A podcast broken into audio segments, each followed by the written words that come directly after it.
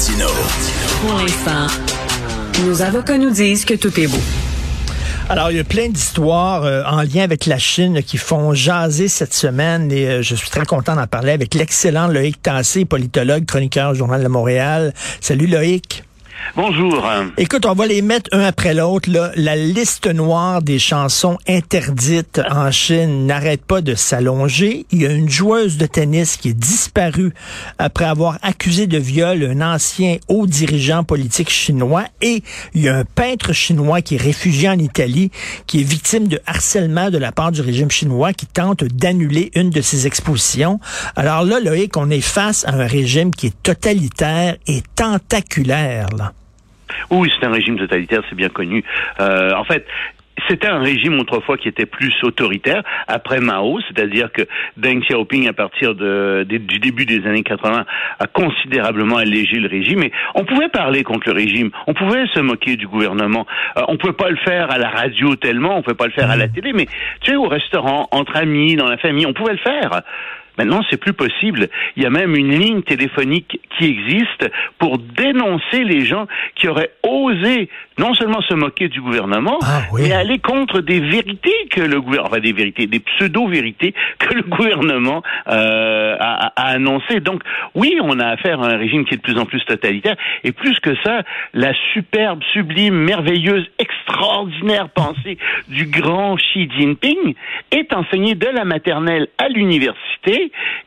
et euh, tu peux pas aller contre ça, là, tu peux pas la critiquer. Euh, alors imagine, on a un lavage de cerveau qui se fait. Et tiens, pour ajouter à ça encore, avec la pandémie, euh, en se servant du prétexte de la pandémie, les Chinois ont fermé de plus en plus leurs frontières, ce qui fait que maintenant les contacts entre les Chinois et les étrangers en Chine même sont de plus en plus rares parce qu'on laisse entrer de moins en moins d'étrangers en Chine, euh, qu'il s'agisse d'étudiants, de voyageurs ou de journalistes. Et là, il y a le culte de la personnalité autour de de, du président chinois, là, qui, qui, qui est comme un nouveau Mao? Oui, c'est un nouveau Mao, très clairement. Euh, il est, euh, je, ne sais pas s'il est aussi sanguinaire que Mao, quoique avec le génocide des Ouïghours, on, peut se poser de très sérieuses questions. Mais effectivement, euh, le, le, culte de Xi Jinping est très bien établi. Son nom arrive partout. On, on, le cite en premier dans les articles de journaux, dans les livres, dans les revues. On commence en, en citant. En fait, ça ressemble de plus en plus au régime nord-coréen. Ben oui. et, et ça, c'est assez malheureux. On pensait tous que euh, ce serait le régime nord-coréen qui euh, se mettrait à ressembler au régime chinois en devenant plus autoritaire. C'est le contraire qui s'est produit.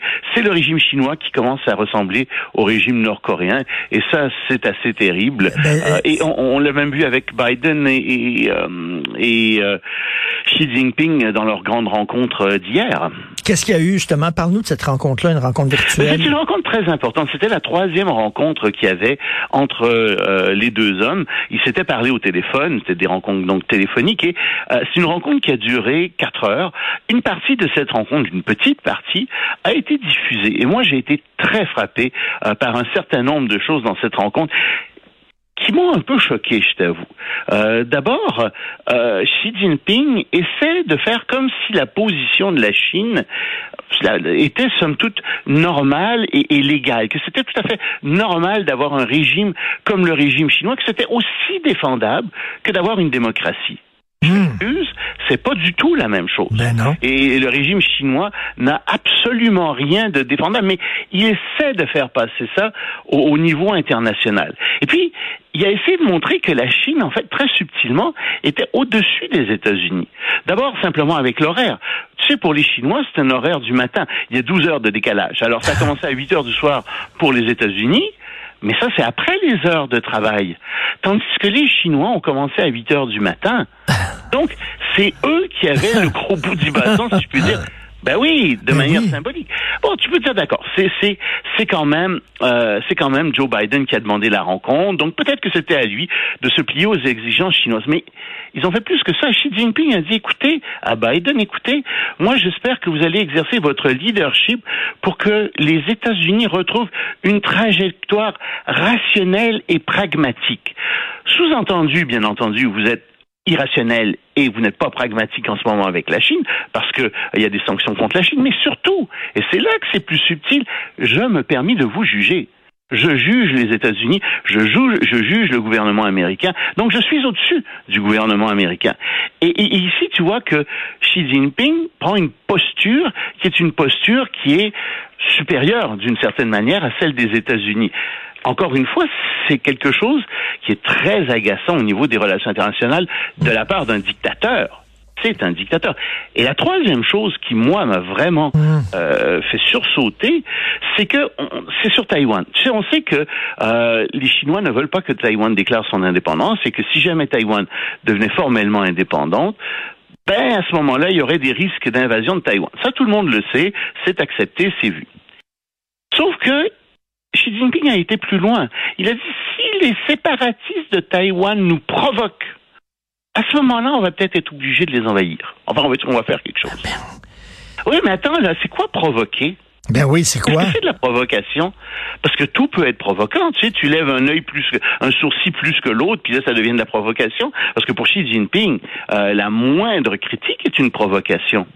Alors, ça, j'ai trouvé ça assez particulier euh, et c'est passé comme une lettre à la poste. Là, il y a personne qui qui dit rien à ça. Moi, ce que je vois, c'est une Chine qui est beaucoup plus dominatrice, beaucoup plus sûre d'elle. Enfin, c'est un régime chinois à travers Xi Jinping. En fait, je, je, je, je, ne critique pas la Chine comme telle. Je critique le gouvernement de Xi Jinping. Bien comprendre quand je dis ça. Ben oui, oui, oui, tout à fait. je vois un gouvernement qui est très dictatorial, qui est très sûr de lui, arrogant et qui euh, essaie de pousser encore plus ses billes, plus qu'il ne le faisait auparavant.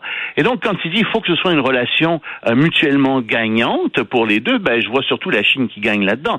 La Chine qui dit, ben, quand, quand elle dit faites la moitié du chemin à, euh, au président euh, américain, ben, ça veut dire accepter la moitié de ce qu'on a fait jusqu'à présent comme désordre international, avec, par exemple, nos bases militaires qu'on a mis en Asie, dans, en, en mer de Chine, etc.